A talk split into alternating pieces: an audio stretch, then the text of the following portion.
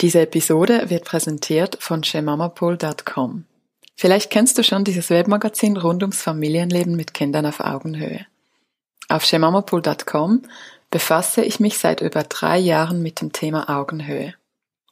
Irgendwann wurde mir klar, wir können erst mit unseren Kindern auf Augenhöhe leben, wenn wir gelernt haben, auch mit uns selbst auf Augenhöhe zu leben. Dieser Podcast ist somit eine Ergänzung zum Magazin.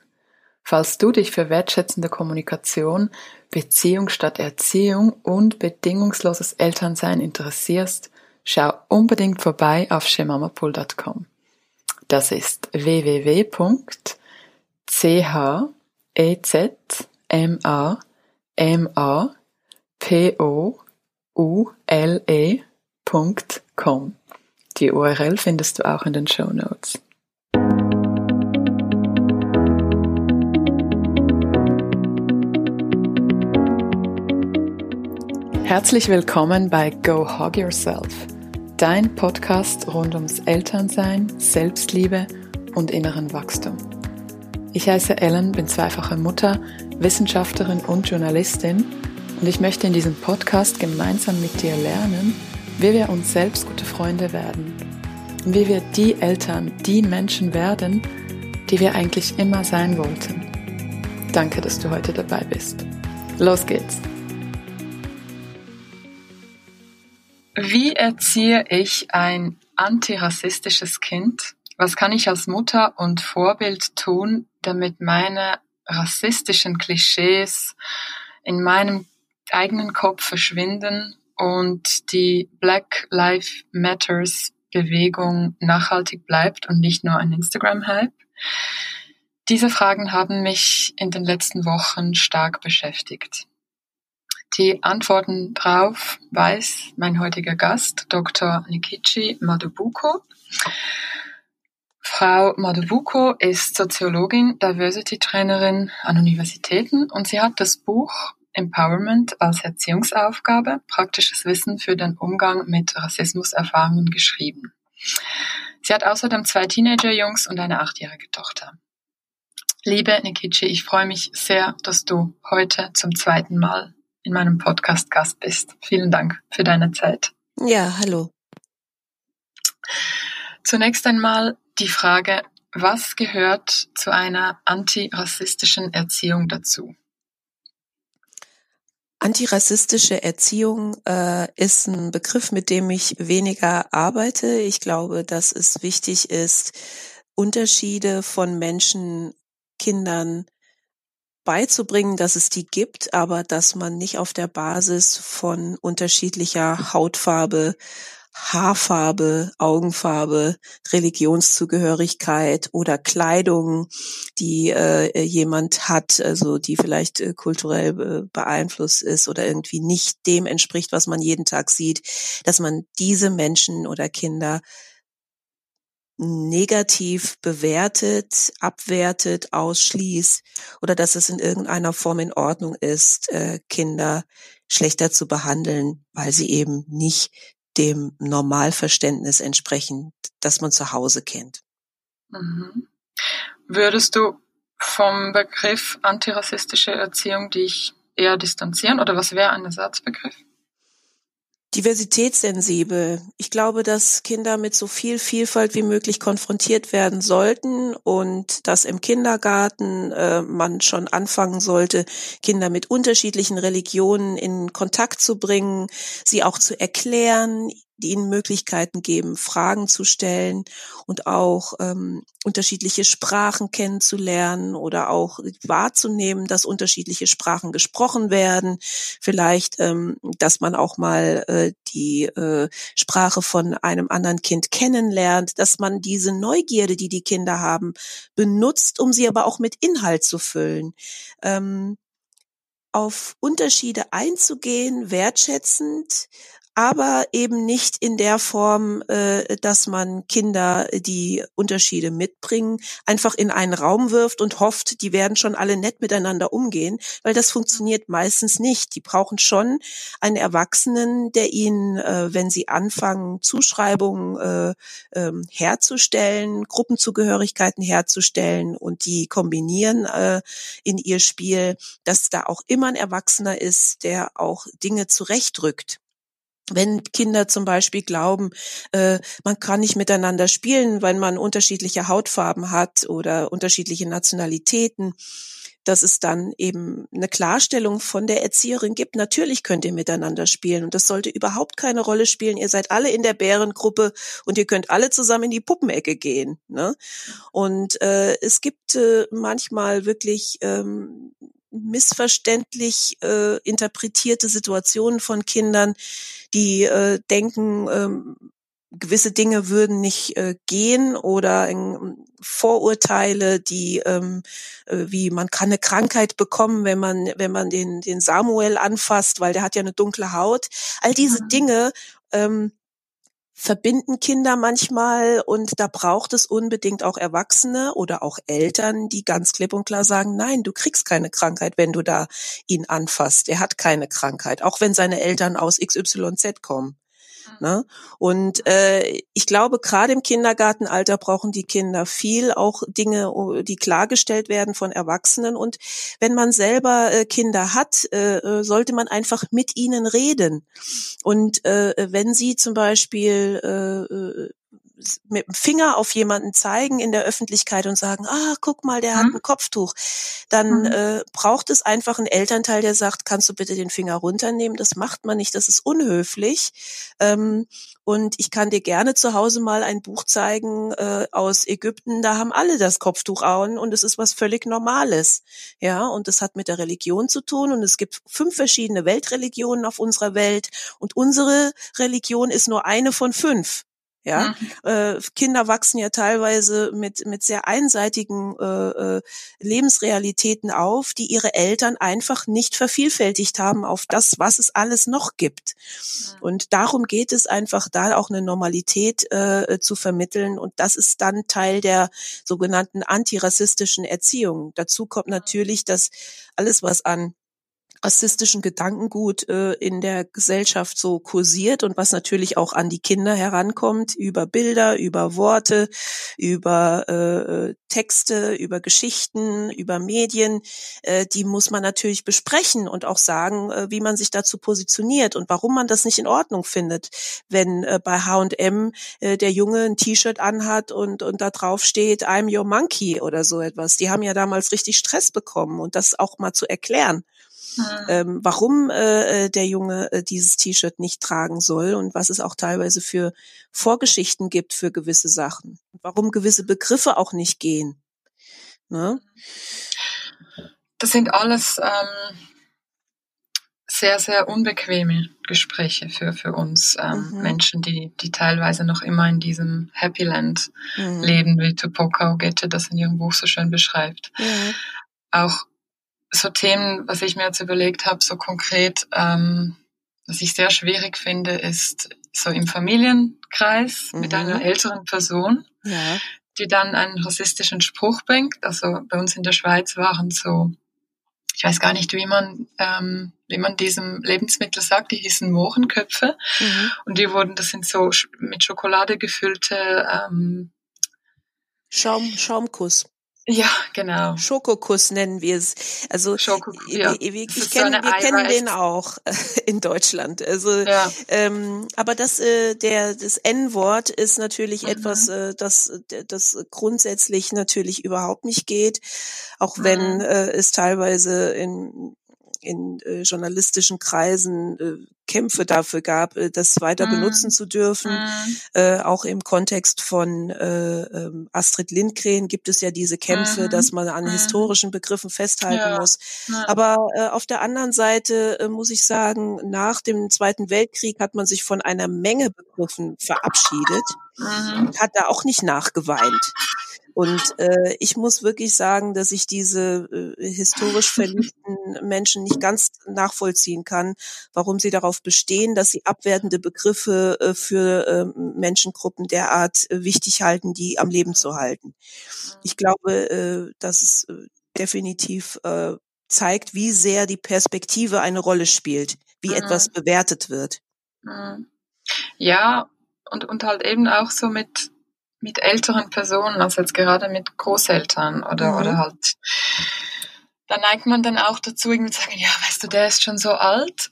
Mhm. Und gerade wenn, wenn kleine Kinder ja dabei sind, wäre das ja umso wichtiger, dass man einfach sagt, hey, es ist nicht in Ordnung. Und ich, ich weiß nicht, was sagt man da? Das, das, das ist jetzt eine rassistische Äußerung und schon ja. ist man wahrscheinlich mitten in der also ich sag mal so, Rassismus anzusprechen ist nicht unbedingt immer was Angenehmes und man wird auch nicht mhm. immer auf Begeisterung stoßen. Das ist halt leider Gottes äh, mit im Boot. Sich positionieren heißt nicht unbedingt immer sich Freunde machen. Es heißt unter Umständen sogar eine Situation aushalten, die unangenehm ist. Mhm. Ähm, aber es lohnt sich, weil ich mhm. der absoluten Meinung bin, äh, dass es immer in Situationen gibt es jemand, der etwas auslöst, dann gibt es einer, der sich positioniert und dann gibt es immer Zuhörer und Zuhörerinnen. Und für mhm. die sich einzusetzen und sich ja. zu positionieren, lohnt es sich immer. Und vielleicht das nächste Mal wird einer von diesen Zuhörern in einer anderen Situation sich trauen, was zu sagen. Denn es hat natürlich was mit, äh, es ist nicht sozial äh, äh, ich will nicht sagen verträglich, aber es ist im Sozialen möchte man ja eher immer harmonisch unterwegs sein und, äh, mhm. äh, und keinen Kritikpunkt äh, äh, geben, äh, der vielleicht ähm, auf Widerstände stößt. Aber mhm. sich gegen Rassismus positionieren heißt mit Widerständen klarkommen und sie auch erwarten. Und ähm, ich würde gerne noch mal etwas sagen zu Rassismuskritik äh, äh, ja. für äh, weiße Menschen. Gr grundsätzlich ist es so, Rassismus ähm, gibt es immer zwei Perspektiven und als äh, profitierende Person mhm. kann ich mich mit der Rassismuskritik auseinandersetzen.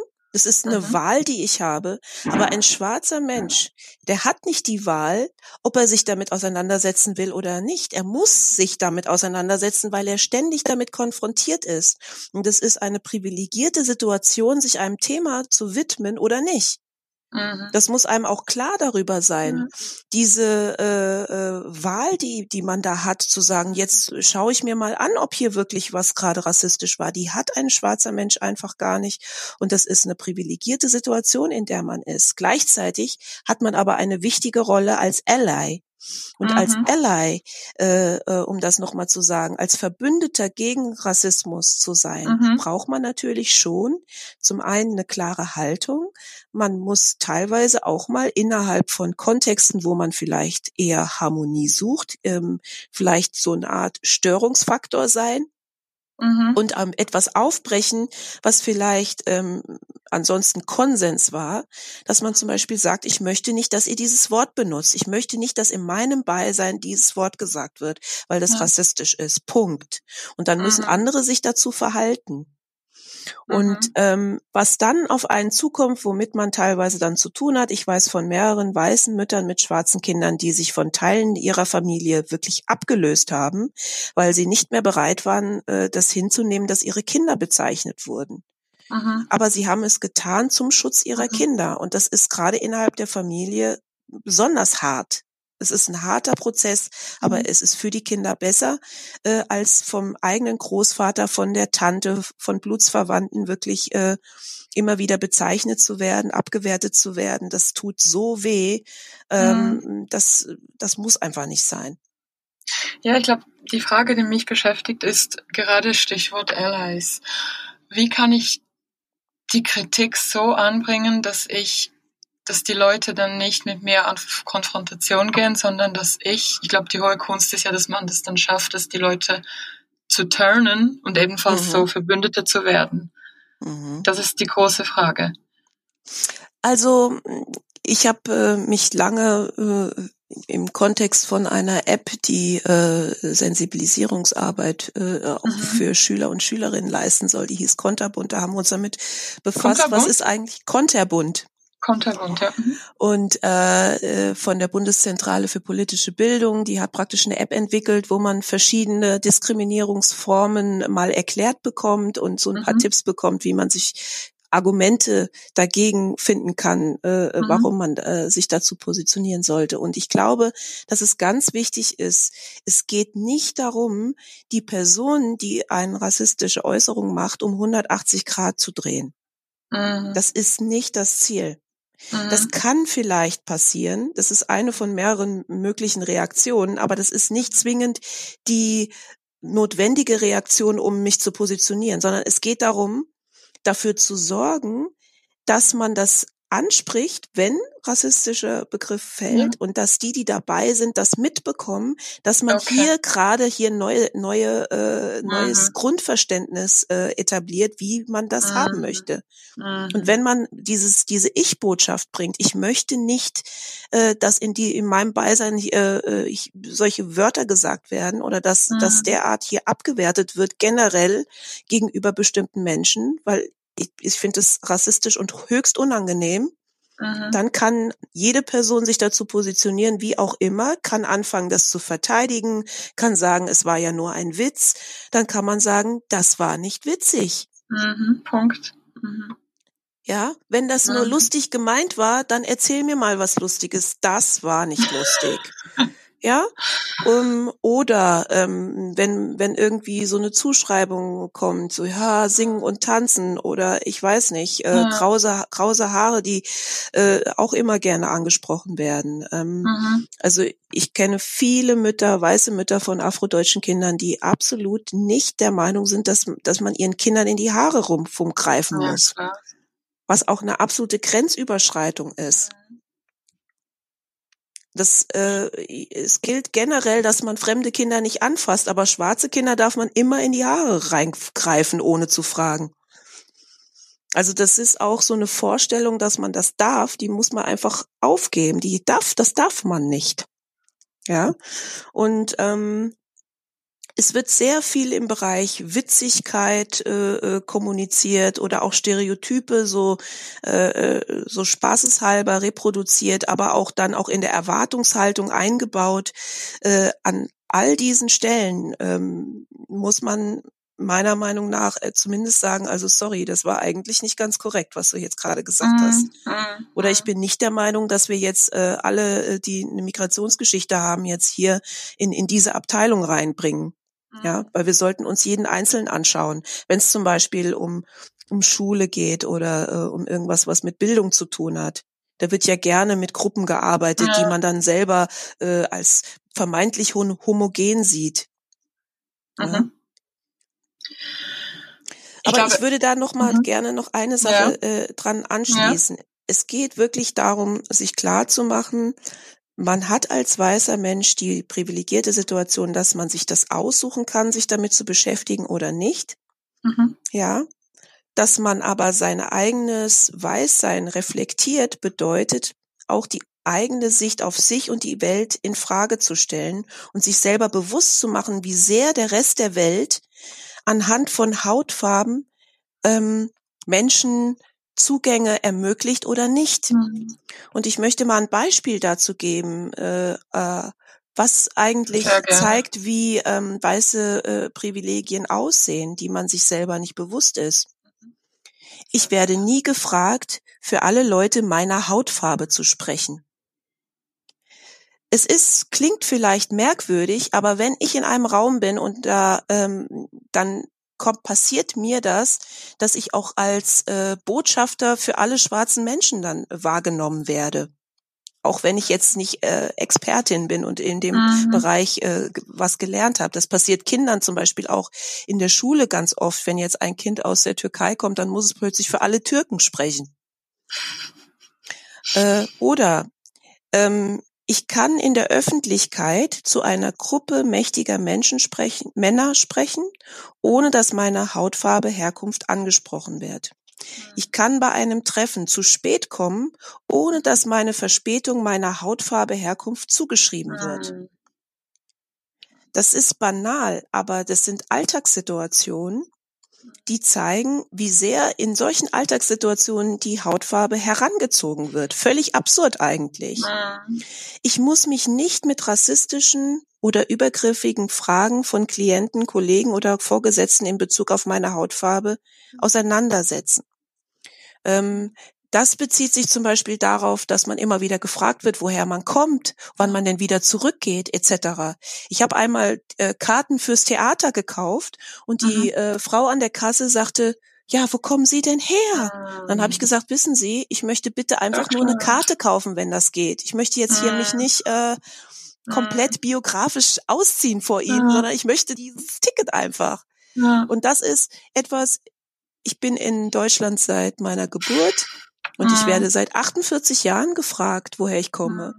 Und die Vorstellung, dass es in Deutschland einfach wahnsinnig viele unterschiedliche Menschen aus unterschiedlichen Ländern in mehreren Generationen gibt, ist in der Mehrheitsgesellschaft noch nicht angekommen. Ich bin, äh, meine Mutter ist eigentlich die, die die eigene Erfahrung hat, äh, eingewandert zu sein. Ich selber bin nie eingewandert. Ich bin äh, ein hessisches Mädchen, mhm. wenn man es genau nimmt.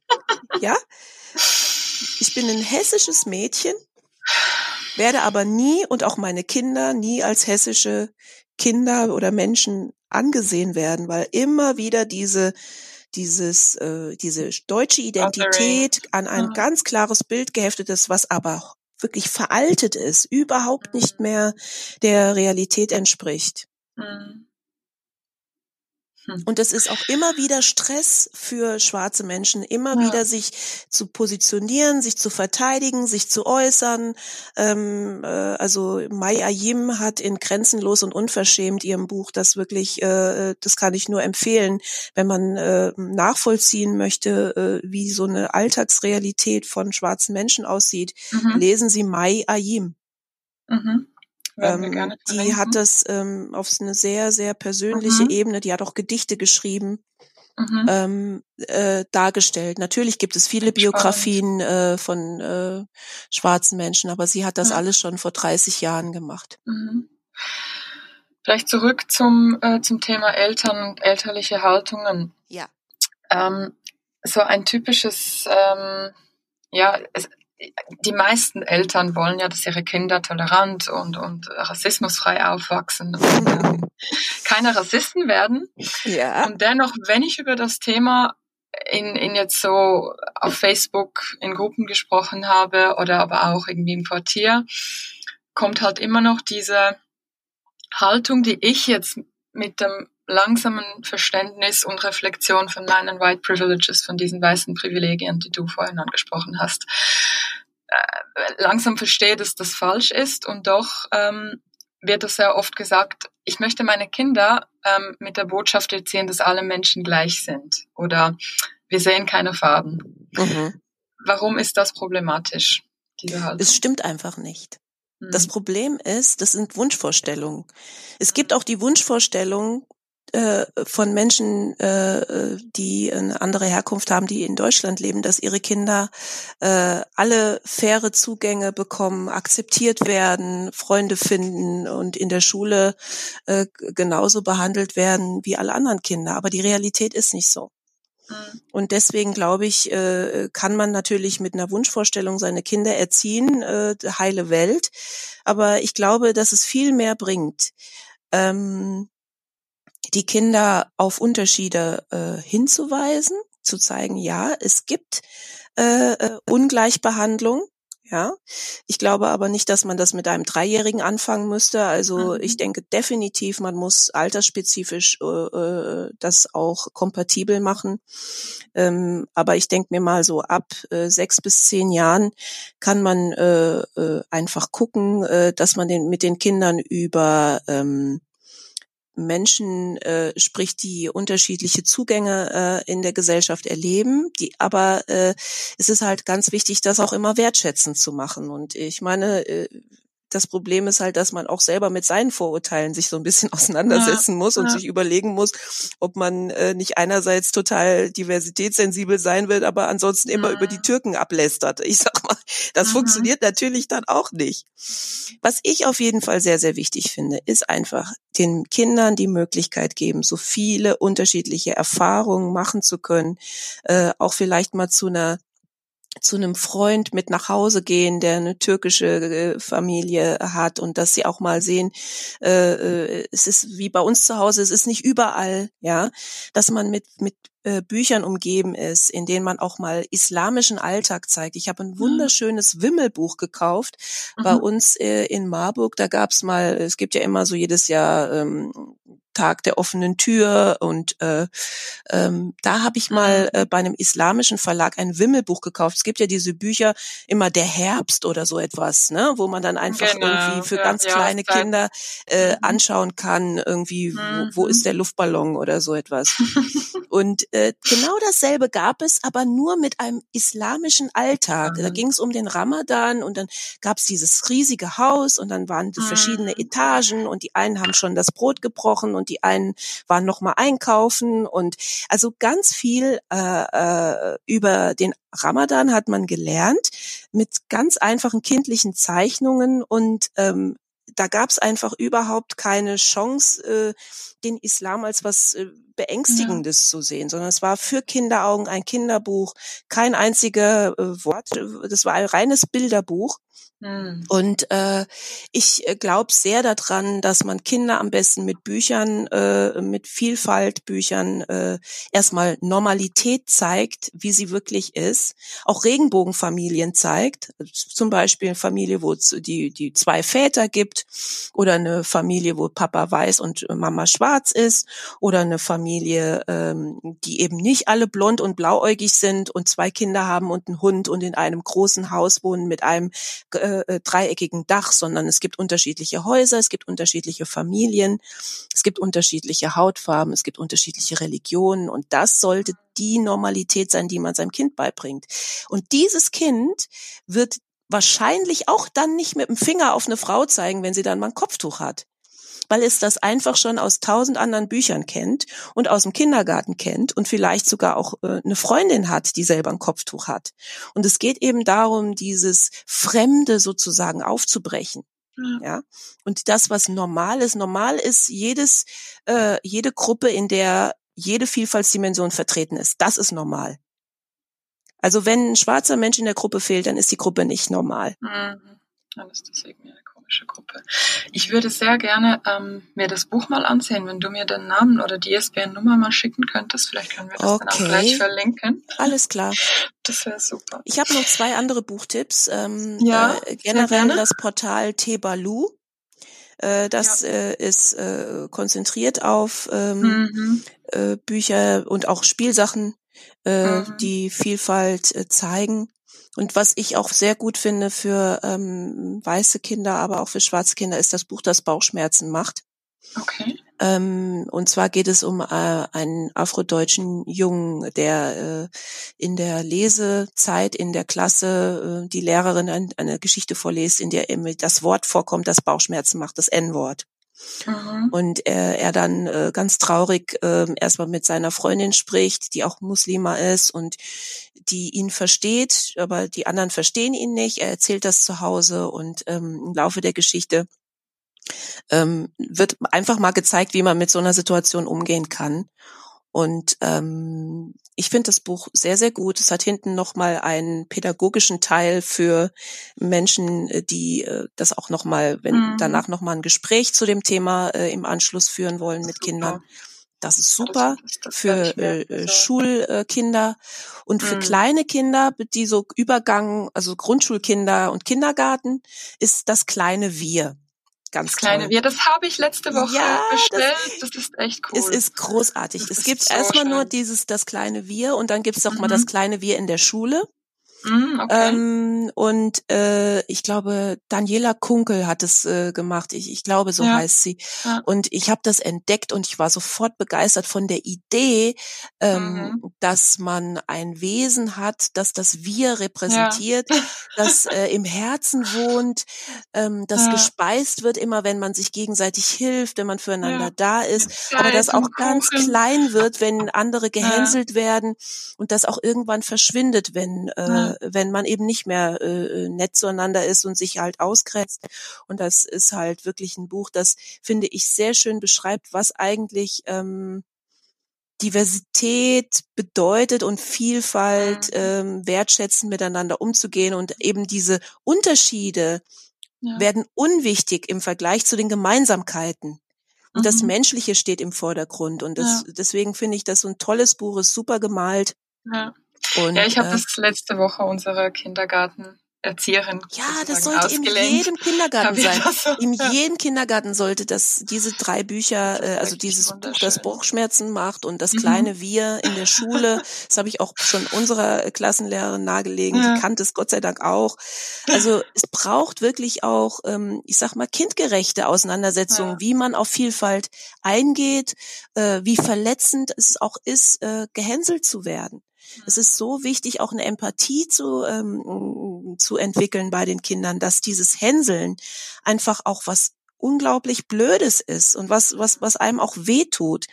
Und ähm, vor allem eben vor dem Hintergrund, dass man ja eigentlich ähm, mehr Gemeinsamkeiten hat und Unterschiede relativ unwichtig sind, wenn es darum geht, gemeinsam zu schaukeln oder zu spielen. Mhm. Und sorry, noch eine mhm. Sache, Hautfarbenstifte. Hautfarbenstifte oh, unbedingt ein ja. großes großes Sortiment an Hautfarbenstiften, ja. die repräsentieren, dass es gibt mhm. nicht einfach nur dieses Rosa, um Hautfarbe. Gottes Willen. Meine Tochter kann mit dem Rosa nichts anfangen, also ja. weil Rosa repräsentiert sie einfach nicht und der der Name ist äh, der der Stift hat den Namen nicht verdient. Es gibt viele Hautfarben und äh, die zu zeigen in einem Kindergarten oder in der Schule, wenn man die Hautfarbenstifte rausholt, dass das mhm. mindestens zehn verschiedene Farben sein müssen.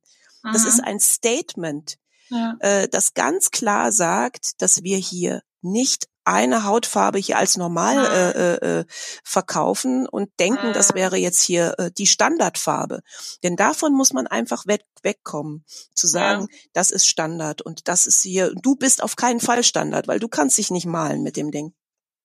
Das wäre eigentlich auch so ein nettes Geschenk an Kita-Erzieher und Erzieherinnen und ähm, Kindergärtner. Absolut. Ich würde es äh, mit dazu packen. Ja, stimmt. Ähm, es gibt, äh, ich weiß nicht, ob du die Olivia kennst von Free Family Rocks. Sie hat auch mal so eine, eine Instagram-Story gemacht, in der sie sich sehr kritisch gegenüber Babyborn-Puppen, schwarzen mhm. Babyborn-Puppen äußert. Okay. Und zwar sagt sie, dass es nicht viel bringt, wenn man sozusagen weißen Kindern schwarze Babyborn-Puppen schenkt. Man soll viel mehr, also sie plädiert dafür, dass man das viel mehr vorlebt und halt auch echte Beziehungen und echte Begegnungen erlaubt. Mhm. Wie stehst du dazu? Zu schwarzen Babyborn-Puppen? oder ähnlichem Spielzeug. Also mir ist wichtig, dass meine Tochter schwarze Puppen hat, damit sie nicht das Gefühl hat, sie ist irgendwie mhm. ähm, ihre Hautfarbe ist nicht repräsentiert. Ich habe ähm, Grundsätzlich ähm, finde ich das gut, wenn man äh, unterschiedliche äh, Puppen hat, nicht nur die blonde blauäugige. Ich selber hatte ähm, beides. Aber letztendlich, es, steht und fällt nicht mit der Puppe, die man bekommt, ja. sondern es geht darum, wie wird über andere Menschen gesprochen. Ich glaube, dass das viel stärker ist im ein, ein, äh, äh Einfluss auf die Kinder als jetzt eine schwarze Puppe, die man zu Hause mhm. hat sondern es geht darum, wie wird über schwarze Menschen geredet? Haben wir schwarze Menschen in unserem Umfeld? Äh, was wird ihnen zugeschrieben? Was lernt das Kind an Zuschreibungen äh, gegenüber diesen Menschen? Mhm. Und äh, das kann eine Gruppe, da eine Puppe kann das dann auch nicht mehr rumreisen. Ich sag mal so. Mhm. Ich sag mal, wenn man im, am, am Essenstisch regelmäßig über gewisse Menschen ablästert, dann hilft auch die Babyborn-Puppe nichts mehr. Mhm. Mhm. Ich glaube, dass das nochmal viel, viel wichtiger ist, ähm, wirklich sich zu überlegen, wie rede ich über andere Menschen, wie wertschätzend bin ich gegenüber anderen Menschen. Und das übernimmt selbstverständlich mein Kind auch. Und wenn, wenn dein, wenn das eigene Kind mitbekommt, wie man sich äh, positioniert gegenüber Abwertungen von anderen Menschen, dann lernt das Kind auch in dem Moment ganz viel. Mhm. Es lernt nämlich, meine Mama, die setzt sich ein dafür, dass hier Diskriminierung es nicht gibt. Und das ist ja ein Vorbild. Man ist ja ein Vorbild. Kinder imitieren Erwachsene. Und äh, das sollte man nicht unterschätzen. Wenn man sich angewöhnt, äh, nicht zu reagieren, dann lernt auch das Kind genau das, weil es auch das imitieren wird, nämlich den Mund zu halten. Also ich glaube sehr stark an den ähm, an diesen Effekt, dass man einfach Vorbild sein sollte und die Kinder werden das dann auch als normal empfinden. Und wenn man, äh, es gibt ja Aktivistenkinder, die sind gewöhnt, jedes Wochenende auf eine Demo zu gehen, so. Und dann ist das halt normal. Also ich mhm. glaube, mhm. ähm, dass man sich selber einfach mal ähm, bei sich selber anfängt und das wird dann auch sich übertragen und wird auch wahrgenommen von den eigenen mhm. Kindern. Aber ich sag mal, so eine einzelne Puppe, die kann das auch nicht rumreißen, was ja, nicht in einem klar. selber an Haltung da ist.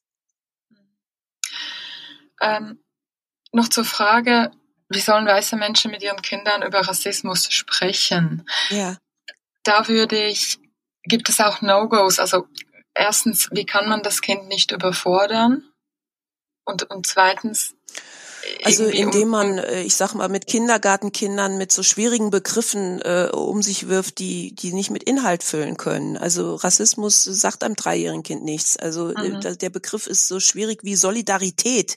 Also äh, mhm. das versteht kein Kind, das so klein ist, behaupte ich jetzt einfach mal. Ja. Ähm, aber ab einem gewissen Alter äh, kann man das schon machen. Man kann es beschreiben. Ähm, ich würde im Kindergartenbereich ganz viel einfach mitspielen, im Miteinander, mit Äußerungen mhm. positionieren, mit äh, ähm, ja mit mit persönlichen Kontakten einfach eine Normalität herstellen, die für das Kind dann ähm, nicht mehr hinterfragt wird. Also eher mit viel mit Büchern arbeiten und mit Miteinander arbeiten.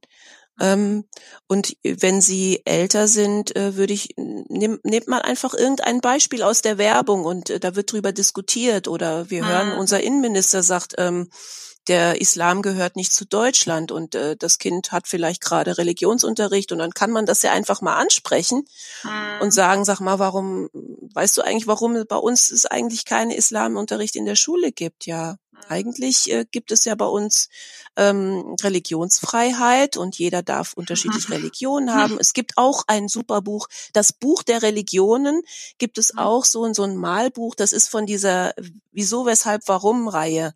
Mhm. Da werden auch verschiedene Religionen. Also sowas kann man dann einfach ja. mal aufgreifen, sich mhm. das Bilderbuch angucken, zu sagen, hier gibt es Hinduismus, hier gibt es äh, Islam, hier gibt es Christentum. Und jede Religion hat eine Seite und die stehen nebeneinander. Und das ist das, was, äh, was man an Möglichkeiten hat. Ich würde es immer auch thematisieren und versuchen, das ein bisschen dann zu untermauern mit irgendwelchen Büchern oder mit Beispielen.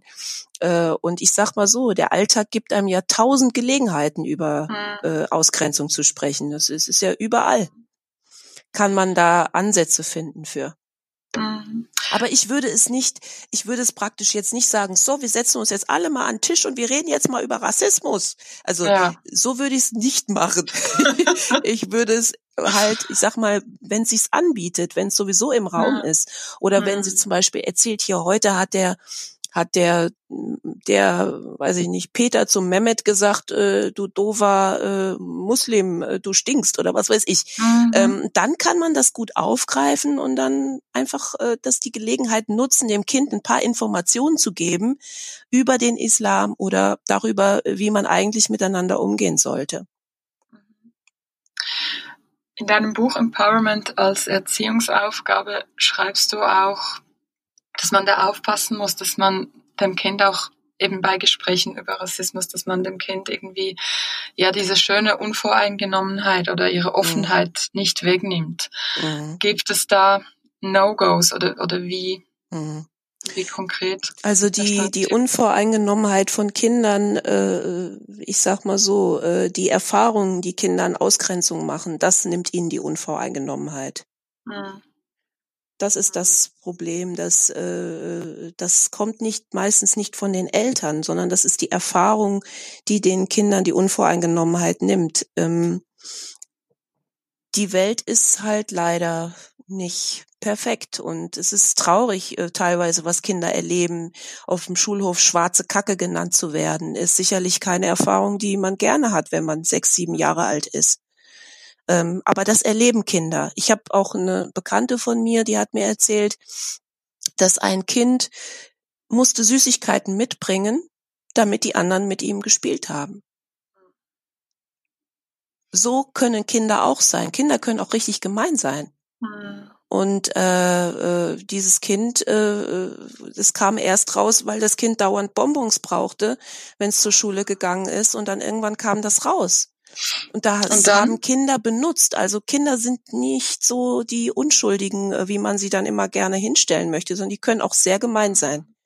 Mhm. Und, und, und wie sollen, wie, was können da Eltern dazu beitragen? Das sollen sie Gespräch mit anderen Eltern suchen dann direkt?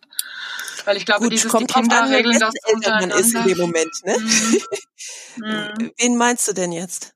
Also ich glaube, es gibt auch oft so diese Haltung, ja, die Kinder regeln das untereinander. Man muss ja. sich da nicht einmischen. Und ich glaube, bei diesen Themen, was würdest du da sagen?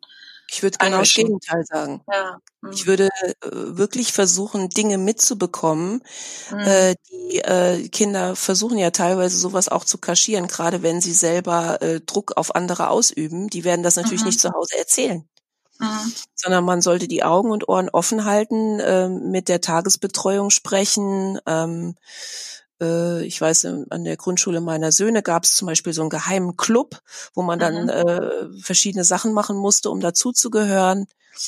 Ähm, oder ähm, mein, mein Sohn hatte irgendwann auch das N-Wort gehört, immer wieder. Und da bin da auch als Eltern dann hingehen zu den anderen Eltern und sagen, hier, sorry, aber ihr Sohn sagt das vielleicht aus Spaß, aber mein Sohn ist, ist tief verletzt.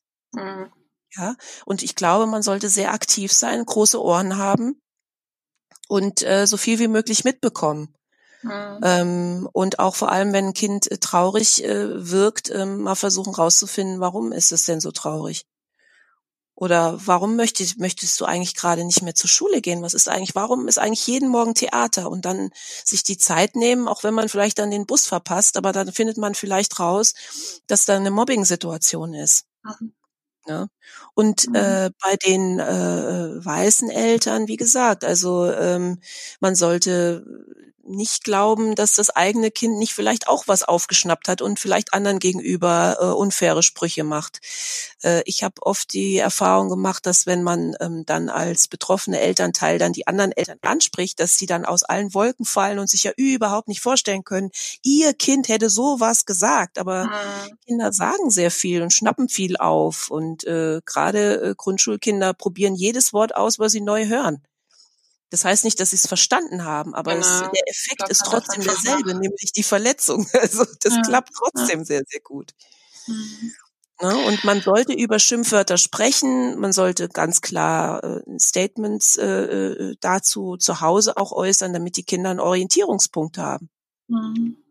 Mhm. Aber zu glauben, Kinder wären unvoreingenommen, Kinder wären vorurteilsfrei, ist einfach eine mhm. Traumvorstellung. Das ist nicht so. Und wenn man mal ganz ehrlich ist, jeder weiß, wie das funktioniert unter Kindern.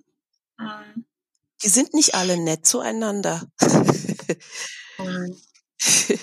Vor allem, weil sie das eben auch nicht von zu Hause immer mitbekommen. Vor allem, wenn ein Kind schwächer ist, das wird ja auch gesucht. Man ja. sucht ja auch immer nach irgendwelchen mhm. Kindern, auf die man rumhaken kann. Es ist leider so. Vielleicht funktioniert der Mensch einfach auch so. Aber äh, die Frage ist, sollte man sie dann auch noch alleine lassen?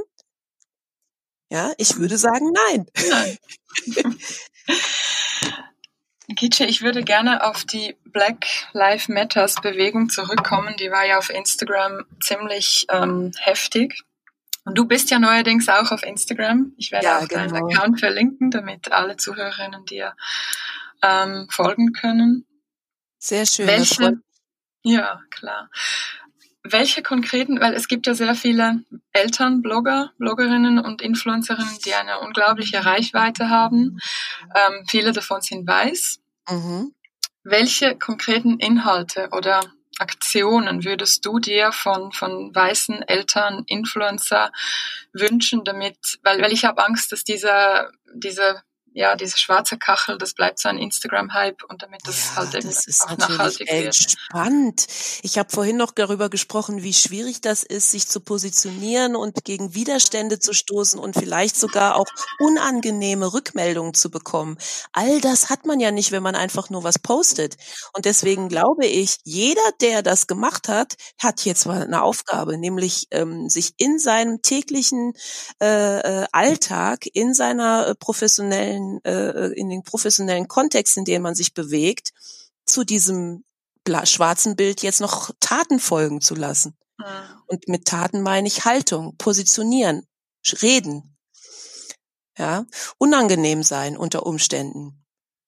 Ja, neue äh, neue Impulse reinbringen, wo man äh, wo man Einfluss hat. Und ich glaube, dass wirklich, ähm, das ist wunderbar. Ich, wenn ich mir konkrete Inhalte oder Aktionen überlegen würde, dann wäre das so viel Informationen wie möglich, so weit wie möglich in die Menschen hineinzubringen. Mhm. Ähm, deswegen glaube ich, werde ich meinen Account auch hauptsächlich dafür nutzen, Literatur, Bücher, Broschüren äh, mhm. äh, zu verbreiten, weil ich glaube, gerade wenn man aus dem Happy Land kommt, braucht man erstmal irgendwas an der Hand, irgendwas, wo ich, wo ich anfangen kann. Mhm. Ähm, und ich glaube, da gibt es ganz viel, wo man sich einlesen kann, wo man Perspektiven kennenlernen kann, äh, mal so ein Mai Ayim Buch in die Hand nehmen, mal äh, was mal zu ähm, äh, Diversität wahrnehmen. Was heißt das eigentlich? Was heißt einfach Diversity? Was für Merkmalsdimensionen habe ich eigentlich? Ach, ich habe die Hautfarbe, ich habe das Geschlecht, ich habe ähm, die kulturelle Zugehörigkeit, ich habe meine meine Herkunft, ich habe meine Religionszugehörigkeit. Ich bin ein Mix von verschiedenen Merkmalsdimensionen und dieser Mix, äh, zum Beispiel sexuelle Identität, ist auch was ganz ganz Wichtiges, was eine Merkmalsdimension hat, die teilweise zu Ausschlüssen führt und einfach so ein Bewusstsein aufzubauen. Jeder Mensch bringt verschiedene Dimensionen mit und daran gebundene Lebenserfahrungen. Mhm. Und ähm, das ist unglaublich bereichernd, wenn man in dieses Feld reingeht und auch spannend einfach auch mal sich, äh, wenn man äh, Heteronormalität hat und die Heterosexualität mhm. für sich lebt, auch mal reinzugehen und zu sehen, was erlebt man eigentlich als schwuler Mensch, was erlebt man eigentlich als lesbische Frau, ähm, das einfach auch mal als Lebensrealität auch mitzusehen ähm, und einfach wegzugehen von diesem sehr kleinen Welt. Äh, das wird einem bewusst, wie klein die eigentlich ist, sobald man sich auf den Weg begibt. Ähm, und auch mal, ja, einfach mal in äh, andere Räume reinzugehen, in denen man sich nicht auskennt und zu gucken, was passiert. Ich glaube, es gibt sehr viele englische Channels auf Instagram, die, die bereits solche Inhalte, ähm, sehr, sehr hilfreiche Inhalte vertreiben. Ja. Und von daher bin ich wirklich sehr froh, wenn du das auch auf Deutsch machst. Ja, ich versuche. Sehr gespannt. Ich, äh, ich habe äh, ähm, ich habe ja noch eine äh, ich habe ähm, ich habe noch einen Lehrauftrag und äh, mhm. äh, Workshops und ein Buchprojekt ja. und drei Kinder, also, aber sicher, ich mache das auch noch. Also ich würde sagen, wenn hier jemand zuhört, der eine Kitschi gerne unter die Arme greifen würde, dann meldet euch bitte. Ja, meldet euch. Und ansonsten habe ich erstmal die Infos auf meiner Website. Da äh, gibt es auf ja. jeden Fall eine ähm, eine Download-Seite, wo man schon mal ganz gut anfangen kann, also so als Einstieg. Super. Die allerletzte Frage. Ähm, gab es Fragen, die dir Journalistinnen und Journalisten im Kontext der diversitätssensiblen Erziehung noch nie gestellt wurden, die du aber sehr gerne adressieren würdest zum Schluss? Ähm, ich glaube, es ist wenig, es ist eine äh, eine Sache, die im Kontext von äh, Rassismuserfahrung, glaube ich, wirklich ähm, mir nochmal wichtig wäre zu sagen, wirklich zu beschreiben, wie verletzend äh, Rassismus ist.